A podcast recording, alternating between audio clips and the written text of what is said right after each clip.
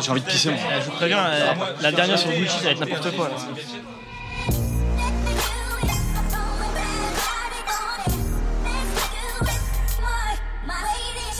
Bonjour, bonsoir à tous, bienvenue dans un nouvel épisode de No Fun, peut-être l'épisode qu'on attendait le plus depuis que nous avons commencé à travailler sur ce podcast en octobre 2015. En effet, Drake et Beyoncé sont probablement les noms qui ont été les plus cités dans l'émission. Mais si, Nico, si. Non. Et toi aussi. Tu parles de Drake à chaque émission, je te le dis. Notamment parce qu'ils font partie de ces artistes capables de changer les règles du jeu à chaque sortie d'album. Lorsqu'on fera le bilan au mois de décembre, on se souviendra des derniers jours du mois d'avril qui ont vu se suivre dans les bacs Lemonade et Views, les derniers albums respectifs de la femme de Jay-Z et de l'ex de Serena Williams. Lemonade et Views sont sûrement les deux plus gros blockbusters de l'année, le Batman vs Superman de ce premier semestre musical. Deux disques qui arrivent alors que Beyoncé et Drake vivent tous les deux un état de grâce depuis plusieurs années. Ces albums marquent-ils la fin d'un cycle ou au contraire ont-ils assis la domination de leurs auteurs? On en parle aujourd'hui avec la voix de velours de Barry White des Yvelines, Raphaël Dacruz, comment ça va? Salut Mehdi.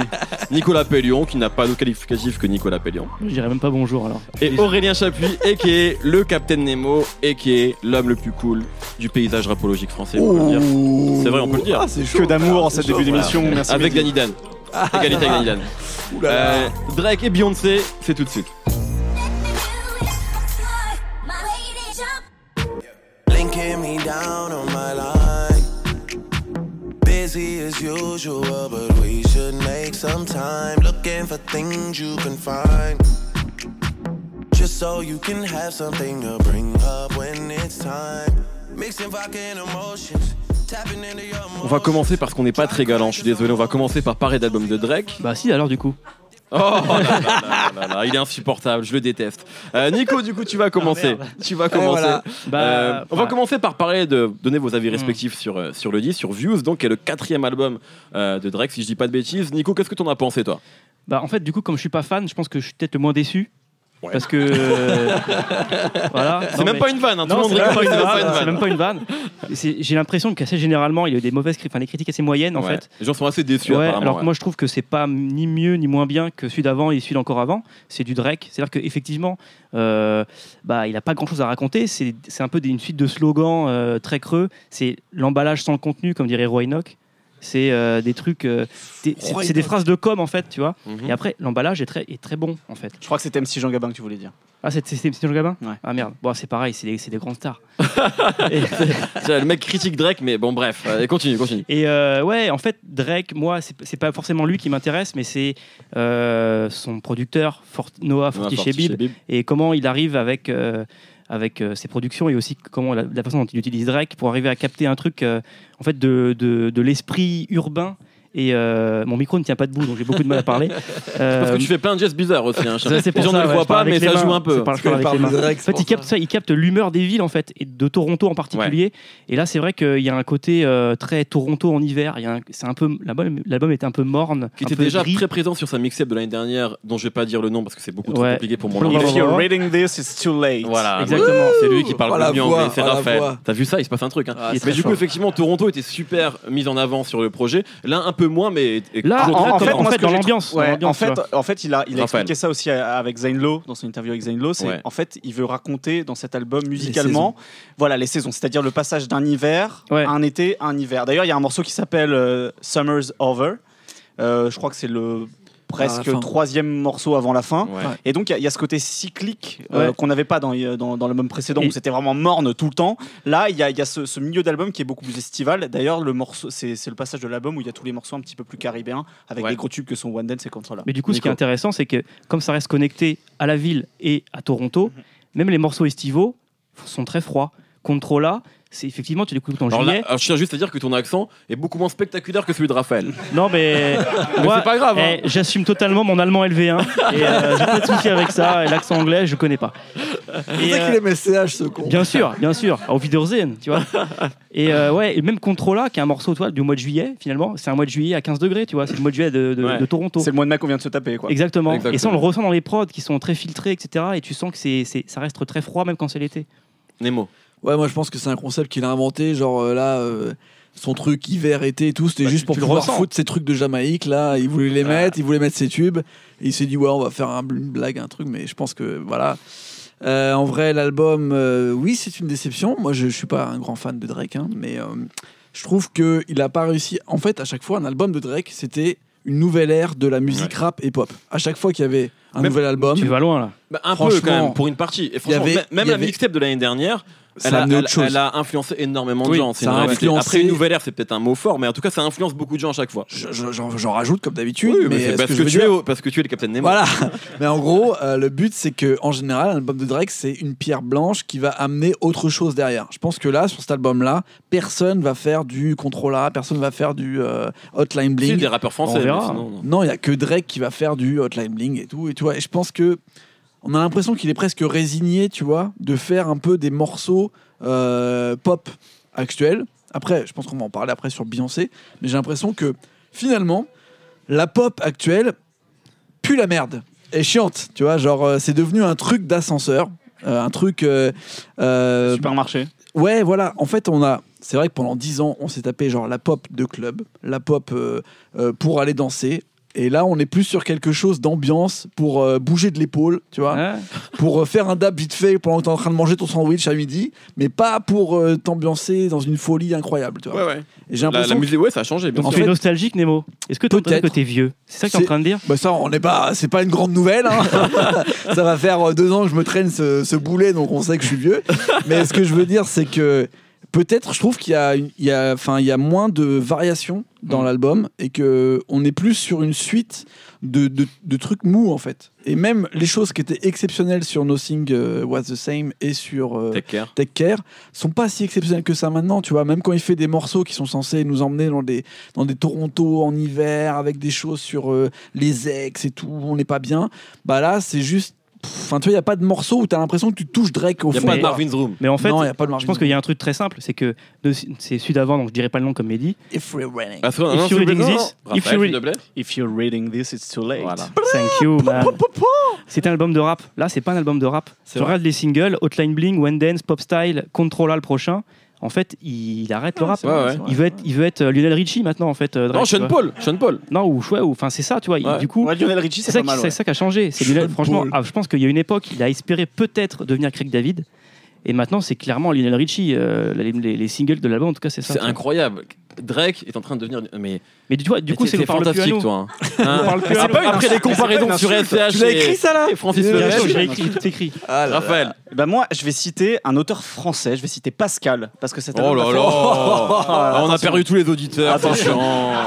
On peut pas juste parler de rap comme toutes les semaines. Il faut qu'à chaque fois. Moi, je voulais parler de Serpillère et le club, le mec qui sort Eh Pascal. ouais, ouais, ouais. Donc sors Pascal, on, va Pascal. changer, on va changer de registre. Moi, cet album me fait de penser à cette citation de Pascal qui disait Un roi sans divertissement est un homme plein de misère. Et pour moi. Est-ce que est-ce que t'es allé sur Even pour la chercher Non Celle-là, je l'ai pris en terminale, mon Non gars. mais ça me rassure, c'est cool. C'est là où tu justifies ta place. Exactement. En fait, Drake, il a l'air bien seul en, en- en haut de la tour. euh, si, si elle a la CN Tower Ouais. de Toronto qu'on voit sur la pochette, il a l'air vraiment très seul. Il a l'air de se faire chier. Et cet album, j'ai l'impression que c'est un peu ça. C'est c'est Drake qui s'ennuie, en fait. Drake s'ennuie. Il commence à s'ennuyer du rap. Il commence à s'ennuyer. sentiment là. Il y a ce En- en sentiment fait, on a Un l'impression peu blasé même. Mais même dans, dans sa manière de parler de sa relation avec ses ex, qui est le grand fil rouge de la carrière de Drake, on a l'impression qu'il se met en danger. À un moment, il y a, un- il y a dans, un, dans un morceau, euh, je sais plus lequel c'est, il dit qu'il envoie des, des messages groupés à ses ex. Donc c'est vraiment le mec, tu vois, qui veut, qui veut se mettre en danger, quoi. Genre, la merde là. genre, genre, je me fais chier, putain. Ou alors envie- il a plus de crédit. Ouais, aussi, ouais. J'ai envie de m'embrouiller, tu vois. J'ai envie de chercher la, la douleur, quoi. Enfin, vraiment, le, le- le Drake de cet album me fait penser à ça. À un moment, il dit aussi euh, euh, je, je, je cherche les femmes pour me divertir, tu vois. C'est vraiment ça. Le, le mec se fait chier, quoi. Mais là, comment tu me le vends, c'est comme Future Honest. Et si jamais il a une chute, ça serait génial. Je lui, je, Mm. je lui en veux pas. Ouais, tu vois, le, pro- truc, c'est que tu tu veux. parles, enfin, juste pour euh, préciser, Ouais, les je- gens qui ont peut-être pas c'est suivi trop le futur. crypté. Non, c'est pas crypté, mais effectivement, Honest c'était le premier album. Enfin, c'est pas le premier album, c'était plutôt, mais un peu en major de, de Future. C'était celui qui était annoncé en grande pompe. Et très pop. qui n'a quoi. pas, marche, qui a pas marché, Mm. qui a été décevant. Effectivement, ça a été vu comme son, sa chute Mm. et juste à sa grande renaissance euh, fin Ah, parce 2014. qu'après, il a eu 2015. euh, toute un- une période noire, et après, de cette Voilà. noirceur, il a sorti peut-être le meilleur de ce qu'on avait envie d'entendre de Future. Ah ouais. Le, le- le Est-ce truc qui est intéressant avec Future, c'est que Future était dans une relation, que la relation s'est brisée, etc. Là, Future, en fait, il est. Drake.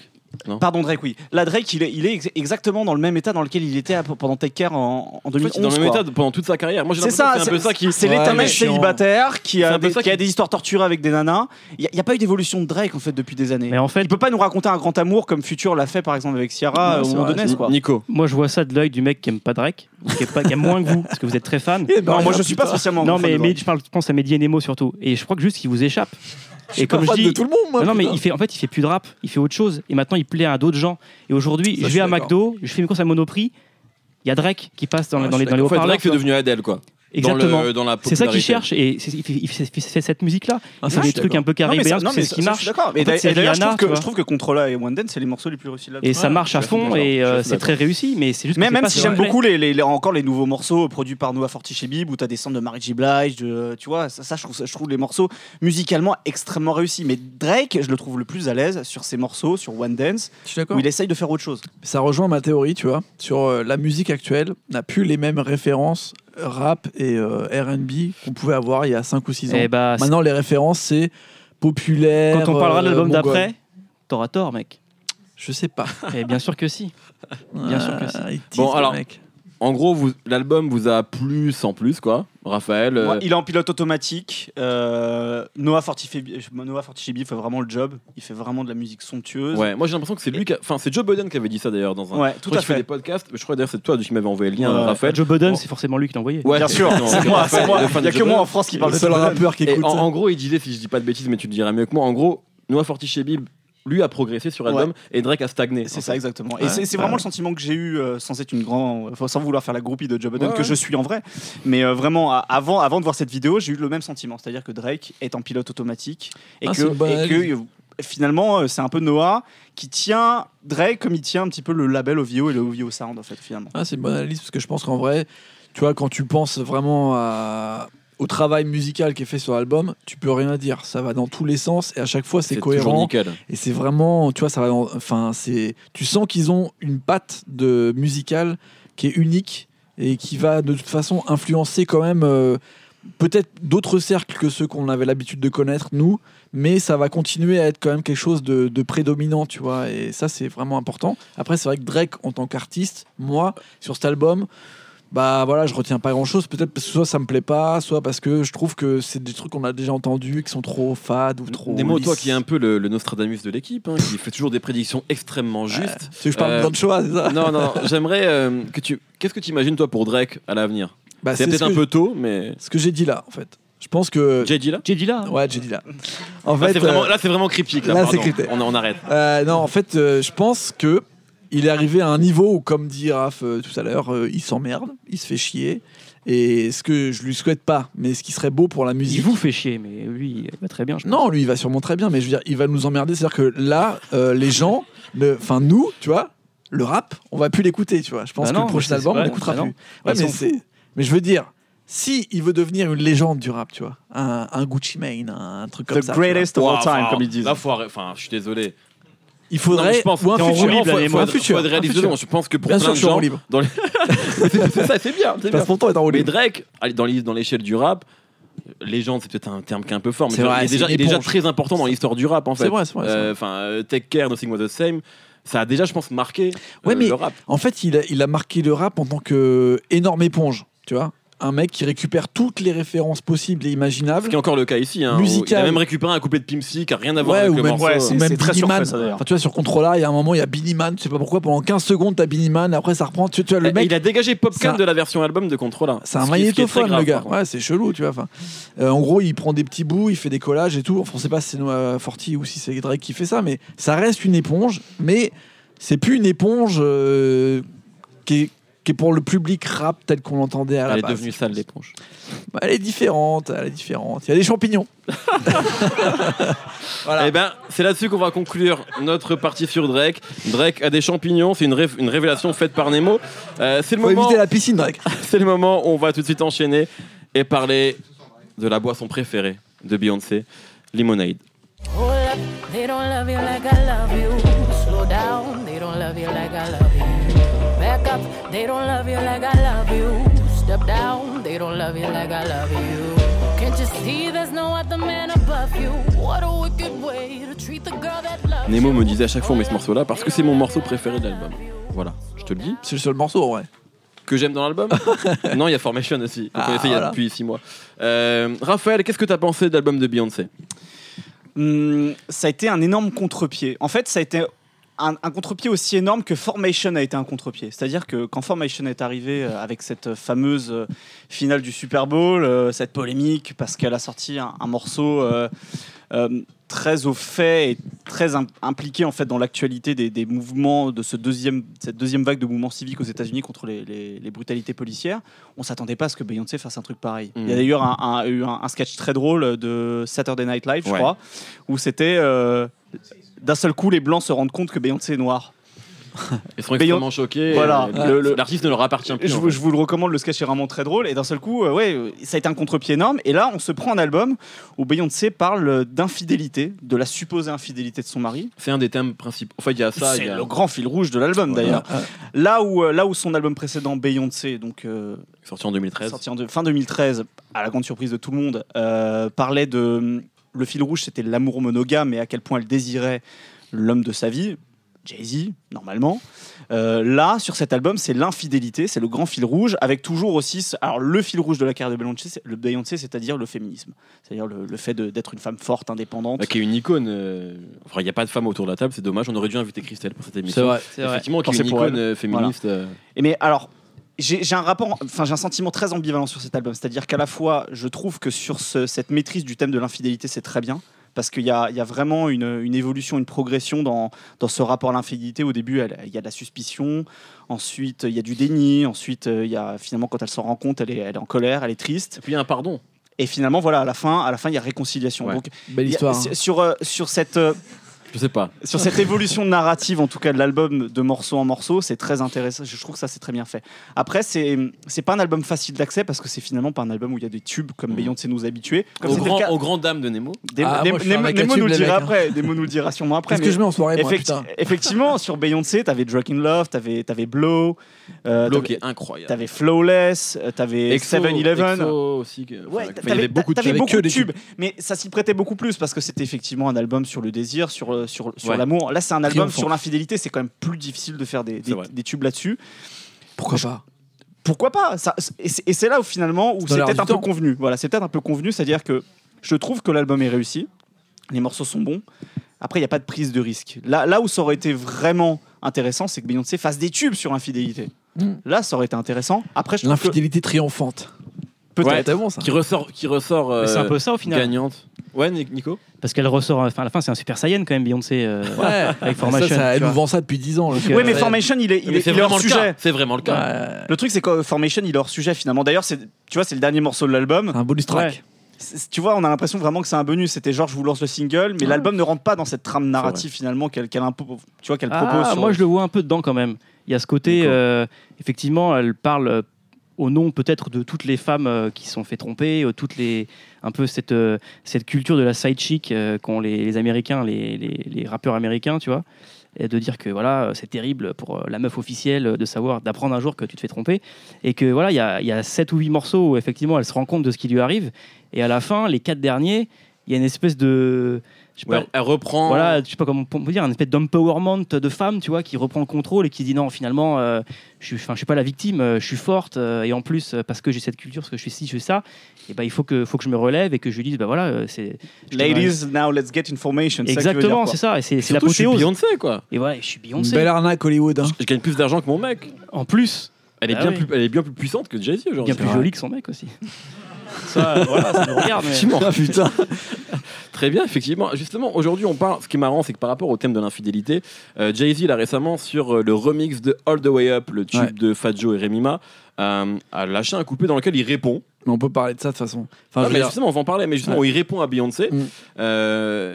En fait, ils vivent ensemble quand même. Ouais. Voilà, a pri- enfin, a priori, s'ils Ouais. sont mariés. Donc, ça veut dire qu'en fait, ils sont en train de régler leur compte via morceaux interposés. Donc, effectivement, dans quelle mesure tout ce truc-là, c'est Mm. pas une sorte de gigantesque projet est. marketing? Dire- bien sûr. c'en est une folle Bien parce que sûr. déjà, même dans le film. euh, Il y a- y des oui, séquences Voilà, avec Jay-Z. On l'a pas des dit, on séquences l'a pas avec dit mais l'album, effectivement, est assorti d'un film de Tout- une minute, une heure, euh, pardon, 10, euh, effectivement, où elle parle, qui Moi je pense, moi je pense hein, que les Illuminati se foutent de notre gueule.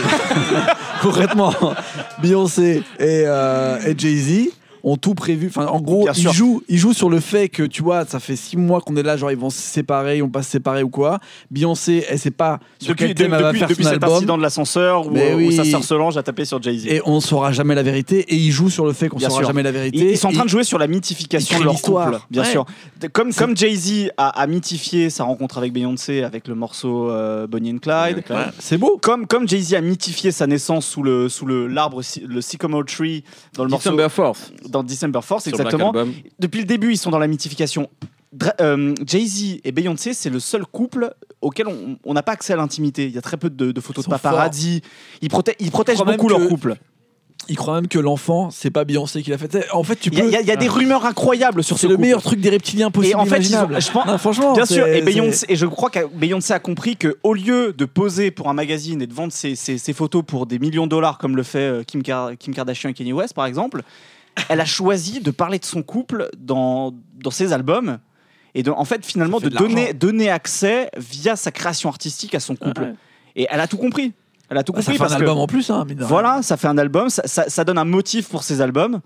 Et ça, et ça fonctionne beaucoup mieux finalement que ses albums Après, euh, il y a sur un papier truc- glacé quoi. Il y a, parce qu'on parle de ça avec Beyoncé. Ce que je trouve, ce que je trouve bizarre, c'est qu'elle, donc, elle fait un album féministe, euh, pro-black, et euh, on essaie de, de- de décrypter ça, de chercher à comprendre si c'est sincère ou pas, si c'est construit ou pas. Kendrick Lamar, un an avant, il fait un album pro-black aussi. Personne ne se pose la question de savoir si lui c'est sincère ou pas, si c'est pas. Moi, une- moi, la, moi, la sincérité, je la vois pas sur le Non, côté mais- pro black, je la vois plus sur le. Sur le Alors, peu importe, tout, sur le tout côté- thème, tout le thème autour de, de l'amour et de Ah bah, l'infidélité, sur, c'est le, là-dessus. sur le côté engagé, etc. Tu vois, enfin sur le même sur le thème en C'est général. vrai que c'est un album de En fait, révolution on un peu. on s'en fout de savoir si c'est euh, sincère ou pas. Bien sûr, L'intérêt, c'est c'est le résultat et l'impact et C'est comment vrai. les gens l'ont pris. Et C'est un bon thème. du coup, il faudrait, c'est vrai que là, c'est dommage parce qu'on n'a pas de femmes euh, autour de la table, tu vois. Mais de savoir, euh, est-ce que tu t'es senti plus forte en écoutant Parce qu'on ne Beyoncé fréquente pas de femmes. Exactement, on ne connaît aucune femme. C'est le grand drame Il aurait de fallu écouter du rock en fait, mais bon là. euh, Après, si on parle d'album musicalement, quand même, ça va dans toutes les directions Ouais. possibles et imaginables. Ouais. C'est un peu Parce difficile. qu'on n'a pas parlé de musique encore. Ouais, Non, pas mais pour, pour le coup, si, si on, si on- si on peut parler de musique un peu, c'est vrai que tu- fais bien de le dire les mots. Merci. Il y a un truc qui est intéressant, c'est que dans cet album-là, elle nous rappelle un peu que c'est pas une pop star, Non. c'est une hip-hop star. Tu C'est vois. vrai. Et il y a plein, tu sais, dans le patois, dans la culture, dans les références qu'elle a, ouais. dans, même dans les, dans les auteurs et dans les producteurs qu'elle va chercher. Tu sens qu'elle veut C'est les vraiment. références rap en fait. Ouais, elle veut vraiment dire qu'elle fait est pas de rap, euh, Mais euh, c'est cette culture-là, c'est la culture hip-hop noire américaine. Et c'est du coup, c'est vrai que elle se, comme tu, faisais- tu faisais référence au, au sketch où euh, les Américains pourraient découvrir qu'elle est noire, mais c'est un peu ça, c'est ça qu'elle nous rappelle dans ce truc-là. Beyoncé, sa première apparition à la télévision ou quoi, c'est dans un clip de Ghetto Boys. Exactement. ouais. Tu vois, pour te Ouais. dire, quand elle avait 14 ans. Donc, ça, ça, c'est vraiment, elle vient du rap et donc du RB, mais c'est, ça qu'elle veut ressortir sur cet Et album-là. là, la façon qu'elle a de, changer de voix, c'est limite euh, genre des, des, des changements de flow de rappeur, tu vois. Quand elle s'amuse à changer sa voix, à aller chercher un peu le, le granule du fond de la gorge, un peu comme le ferait Bankroll Fresh, qui est un rappeur de- d'Atlanta qui est décédé en début d'année.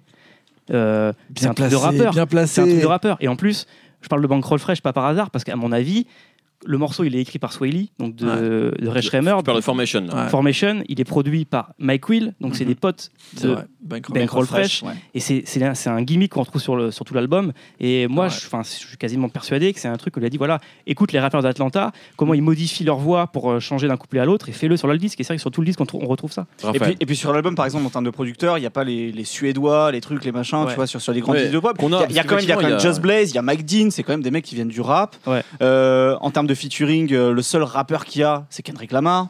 Donc il y a vraiment des marqueurs effectivement c'est qui vrai, sont qu'il y a une sur tradition sur tous les gros albums pop d'avoir des producteurs scandinaves. Il faudrait qu'un jour on fasse une, C'est vrai. une vraie émission là-dessus parce Ouais. que c'est Mais- un truc assez. Mais Je suis assez d'accord là, sur là, il vient de parler de Kendrick Lamar Ouais. et je crois qu'effectivement, à mon avis, ce disque-là, moi je pense qu'il n'existe pas sans To People Butterfly Ouais, de Kendrick. Lamar l'année dernière. Moi, il y en Ah, a il y un, a moi, je pense qu'il y en a un autre. Il y en a un autre qui est encore plus important pour ce disque-là. Ouais. Et d'ailleurs, je crois que Nemo s'était moqué de moi quand j'en ai parlé l'année dernière. Ah. Je sais plus si c'est Nemo, Raph. C'est fort possible. C'est l'album. Je ne me moque jamais, moi. C'est Vulnicura de Björk qui est sorti l'année dernière. Ça c'est Nemo ça. C'est Nemo qui s'est moqué de moi. Non, c'est vrai que Nico avait encore parlé moquer. dans le. Ouais. D'ailleurs, un ophone que vous pouvez réécouter. allez-y, Euh, faites C'était des les, les awards de Tu me le No Fun à la fin de chaque fois, 2015. celui-là. Non, non, Effectivement, c'est la première fois que je le ressors. t'avais parlé de Björk, Ouais, effectivement. et euh, c'est un album de rupture, avec, avec, en gros avec un, un déroulé et la musique qui évolue en fonction des étapes par lesquelles elle passe en fonction, dans, dans- dans l'histoire de la Ouais, rupture, donc comme le Beyoncé. Et euh, sur l'album de Beyoncé, il y a énormément de, de violons, qui sont les mêmes que sur l'album de Björk, des espèces de rythmiques très, euh, très rocailleuses pour ça, pour accompagner ces changements d'humeur qu'elle a. Et euh, il y a surtout, moi, le, la- le- on va dire le- le- l'apogée du disque, ou le moment où je sais pas si elle est au plus haut ou au plus bas, avant qu'elle devienne un Super Saiyan, comme j'ai dit tout à l'heure, c'est euh, le morceau Sandcastle, je crois, Ouais. qui a un piano-voix. Ouais. Au milieu du morceau, elle part euh, Ah, en, en cri. Les notes, elle va les chercher en Islande. C'est les. c'est- en fait, Ah, je voilà. te jure, elle chante comme Björk en fait. Et moi, je suis persuadé, je suis persuadé que ce Vulnicura, qui raconte la même chose que Je l'album pense de qu'elle l'a écouté et que ça l'a Je influencé. suis sûr. Franchement, il y a trop. Parce qu'en fait, quand tu écoutes le disque, au départ, tu penses un peu à des choses comme Sigur Rós, James Blake, C'est vrai. Ouais, James Blake, Qui est- bah, qui est en featuring, qui est en featuring. qui est en featuring. et c'est Forward. c'est c'est un peu de la même famille que Björk. Après, ça va plus loin. C'est un morceau voilà. d'une minute douze. hein, c'est est très court. d'ailleurs. Ouais, ouais, mais- ça, c'est l'effet très en, euh, en taille de, de Rihanna. je Exactement. Carrément, chose. carrément. Et moi, voilà, je pense que c'est plus que Kendrick Lamar. Je pense que c'est ça la vraie influence de, de, de Lemonade. Raphaël, Oui, pardon, je, je sirotais de la bière. t'as le Euh, droit. Bravo. Par contre, il y a- il y, a de- il y a de vraies belles réussites musicales sur cet album. Je pense notamment au morceau Daddy's Lessons. Ah, Ah, je Ça, voulais en parler. le- J'ai qui l'impression que commence- non, non, j'adore ce morceau qui, commence comme si on était au- à Mardi Gras, à la Nouvelle-Orléans. Magnifique. Et d'un seul coup, on se retrouve au Texas parce que ça, ça continue en, en morceau, en morceau country. Oh, j'aurais lu. Taylor Swift, moi, tu vois.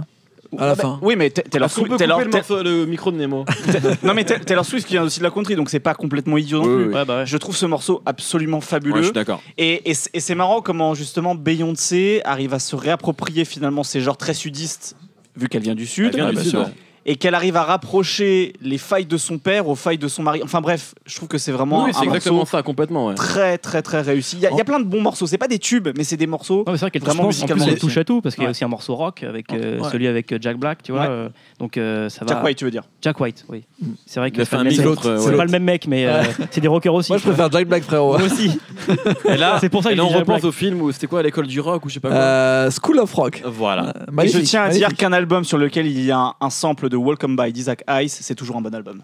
Ah, Il est très fort, il est très fort. Il est bon. hein. Eh bien, merci messieurs. En gros, écoutez le Beyoncé, écoutez une fois le Drake.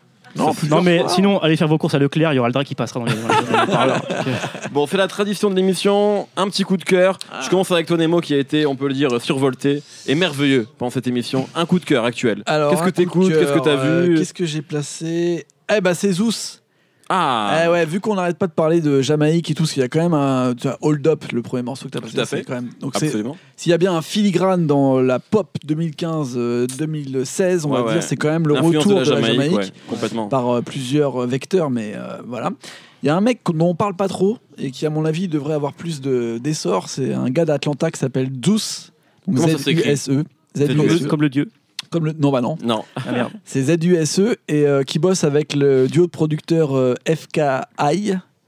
Donc euh, les mecs qui sont derrière le succès de Post Malone, entre autres. Mm. Et il a vraiment cette énergie donc jamaïcaine de fou. Il a des morceaux où ça part reggae et d'autres morceaux où ça part raga de dingue. Et en même temps, il fait des featuring avec euh, tous les mecs d'Atlanta actuels. Donc euh, ça peut aller d'a- d'ambiance comme tu disais, Bankroll Fresh ou des choses euh, beaucoup plus euh, pop can, on va dire. Ça me fait très mal de parler de reggae et de raga. T'as changé, que, grave. On va dire que quand même depuis 10 ans, je, je, je dis que c'est le truc que je veux pas écouter de ma vie. Mais vraiment, Zeus, si moi ça m'a conquis, tu vois, je pense que ça peut conquérir absolument tout le monde. Donc écoutez Très bien. Zeus. Vivement le venir et ça va Et être chaud. vivement le retour de Sean Paul. Nico Alors, déjà, pour commencer, je voudrais dire que la semaine dernière, j'ai dit que The Thing, c'était c'était moins bien que The Witch. C'est pas vrai. Ah Voilà, j'ai menti. Ah, J'ai menti, mais je suis mauvaise foi des fois. Et du coup, j'ai prendre, j'ai je vais conseiller un autre film qui s'appelle Cohérence. En fait, c'est c'est un film qui est basé sur, je sais pas si vous connaissez l'expérience du chat de Schrödinger. Absolument pas, Nico. Alors, tu mets un chat dans une boîte, ouais. avec euh, la, po- il a la possibilité de s'empoisonner ou de se tuer par euh, quelle que soit la manière que ce soit. Tu fermes la boîte, et donc, comme il y a 50% de chances qu'il soit mort ou vivant, techniquement, dans- enfin, dans- si, si tu suis les lo- les lois de la physique, il est à la fois mort et vivant, tu vois, potentiellement. Tu J'ai rien compris. Euh, J'ai rien compris Donc, non plus, putain. En fait, moi, je suis bourré, hein, donc j'ai du, mal- j'ai du mal à écouter, à expliquer. Et c'est basé sur cette, cette expérience-là, à savoir qu'en gros, quand tu fais un acte, il en fait, la, la- la réalité se sépare en deux. C'est un film très compliqué. Donc c'est très dur à expliquer. Et donc, à chaque fois que les personnages de ce film-là vont faire une action, Ouais. Dab. Le monde va se diviser en deux, en deux réalités. Cohérence, ça Ça s'appelle s'appelle. cohérence. Eh ben, j'ai rien compris, mais j'ai envie de le voir. Et bah, par contre, C'est très fort ce que tu viens de faire. pour le voir, il faut être à jeun. Il faut se lever le matin, bien manger avant. Faire, faire deux heures de sport. Pas de sport. Non, Pas de sport parce que tu peux être un peu fatigué, être très en forme. C'est mieux que The Thing. Et il faut être très concentré pour. euh, Et c'est mieux que The Thing ou pas? C'est mieux que The Thing. Raphaël. Alors Nico parlait de cohérence. Je vais rester cohérent. On a parlé de diva, de grands crooners, de grandes stars de la pop mondiale. Et je vais parler de mon coup de cœur qui est le dernier single d'Alicia Keys qui s'appelle In Common. Ah oui, oui, Raphaël. In oui. Common, c'est le premier extrait de son futur sixième album. Il y a une rythmique caribéenne, tout en légèreté. Elle murmure des mots plus qu'elle n'essaye de pousser sa voix comme elle essaye parfois de faire sur ses derniers singles euh, pour faire des hymnes de stade. Ça me fait plus penser à Unthinkable que Girl on Fire. Et pour le coup, c'est pas pour me déplaire. Je trouve ce single absolument somptueux. Bah, moi, Alicia Keys, euh, j'ai vu son truc pour la Champions League. euh, ça On s'en fout. Quel rapport On s'en fout bah, Ah ça- je dis, je dis, je dis. Incommon- Écoutez In Common, c'est un single formidable. Ça, elle a fait ça pour payer les nouvelles machines de Swiss Beats, c'est normal. Ça il faut doit être la- ça, ça Il faut la comprendre. Merci messieurs, merci Raphaël, et merci Nico, merci Nemo, merci Seb Salis à la technique. On se retrouve tous les vendredis sur SoundCloud et iTunes. C'est un podcast de Binge Audio. Bien sûr, nous nous appelons No Fun. La semaine prochaine, on parlera du meilleur disque de rap de 2016. Il vient de Chicago et n'est pas l'œuvre de Kanye West. Salut.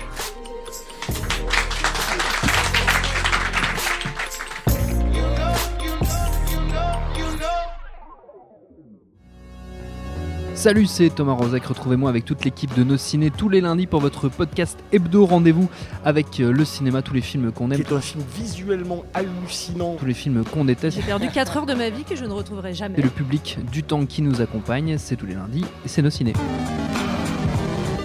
Monde de merde. Pourquoi il a dit ça? C'est ce que je veux savoir.